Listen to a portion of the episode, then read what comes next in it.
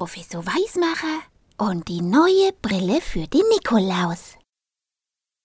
Professor Weismacher stand im Labor und forschte vor sich hin, als das Telefon klingelte. Hm, Professor Weismacher hier, nicht wahr? meldete sich der Professor. Hm, hm, so, so. Dann nickte er und meinte, Ja, äh, ja, so eine Brille kann man schon machen. Hm, das ist überhaupt kein Problem. Und, äh, und eine sehr große Ehre für uns, äh, nicht wahr? Dann legte er auf. Und weil Hundling gerade hereinkam, erzählte er ihm, wer da gerade angerufen hatte. Hm, äh, stell dir vor, Hundling, da, äh, da hat doch jetzt tatsächlich der Bischof Nikolaus bei uns angerufen. Er, äh, er braucht eine neue Brille und, äh, und wir dürfen sie für ihn machen. Äh, stell dir vor. Hundling riss erschrocken die Augen auf, dachte kurz nach und bellte schnell. Wollen machen, Hundling. Nikolaus, viel Freude. Und schon flitzte der kleine gelbe Hund ins Labor. Von weitem hörte man es knallen, zischen und brodeln. Und so war die neue Brille für Bischof Nikolaus bald fertig. Mit Luftpost wurde sie an den Nikolaus geschickt. Gerade rechtzeitig kam die Brille beim Nikolaus an, bevor sich der Nikolaus auf den Weg zu den Kindern machte. Ein paar von den Kindern zitterten schon, denn sie wussten ganz genau, dass in dem goldenen Buch so manches aufgeschrieben stand, was sie das ganze Jahr über alles angestellt hatten. So wurden sie immer kleiner, als es dann an der Tür klopfte. Und Bischof Nikolaus vor ihnen stand. Er schlug sein goldenes Buch auf und begann zu lesen. so, so.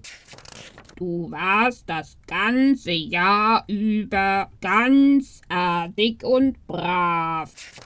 So, so, hast immer getan, was deine Eltern gesagt haben. Hast deine Sachen gut in Ordnung gehalten und die Hausaufgaben immer gemacht, warst in der Schule fleißig und hast Hund und Katz nicht geärgert. Hm, so, so.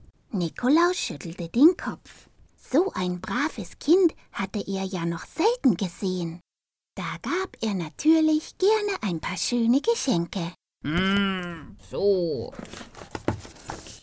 Im nächsten Haus wohnte ein Junge, bei dem man schon von weitem hören konnte, dass er bestimmt so einiges angestellt hatte. Die Mutter schimpfte nämlich gerade noch mit ihm. Was bin ich froh, dass jetzt der Nikolaus kommt. Der wird in seinem goldenen Buch schon alles darin stehen haben, was du so alles angestellt hast. Und schon klopfte es an der Tür. Und der Nikolaus stand vor ihm. Er schlug das goldene Buch auf und begann zu lesen. Da stand, der Junge war das ganze Jahr über ganz artig und brav. Er hat immer getan, was seine Eltern gesagt haben. Er hat seine Sachen gut in Ordnung gehalten und die Hausaufgaben immer gemacht. Er war in der Schule fleißig und hat Hund und Katz nicht geärgert. Hm, Nikolaus schüttelte den Kopf. So sah ihm der kleine Kerl ja gar nicht aus. Aber gut, sein goldenes Buch hatte noch immer recht gehabt. Darum gab es auch für dieses Kind ein paar schöne Geschenke. So. So ging es weiter und weiter. Alle Kinder, die der Nikolaus besuchte, waren so brav gewesen wie seit vielen, vielen Jahren nicht mehr. Nun, weil Nikolaus vom vielen Lesen ein wenig müde geworden war, nahm er auf dem Weg zum nächsten Haus die Brille ab und vergaß sie doch tatsächlich wieder aufzusetzen. Da Darum musste er vor dem Haus mit dem nächsten Kind erst ein wenig in seinem goldenen Buch blättern, bis er die richtige Seite fand.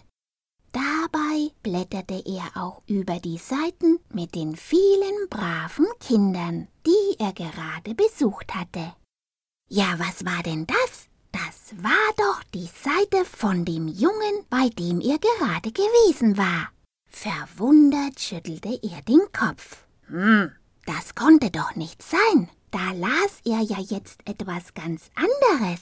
Da stand, der Junge war das ganze Jahr über keine einzige Minute artig und brav. Er hat nie getan, was seine Eltern gesagt haben. Er hat seine Sachen nie Ordnung gehalten und die Hausaufgaben nie gemacht. Er war in der Schule sehr, sehr faul und hat Hund und Katz geärgert.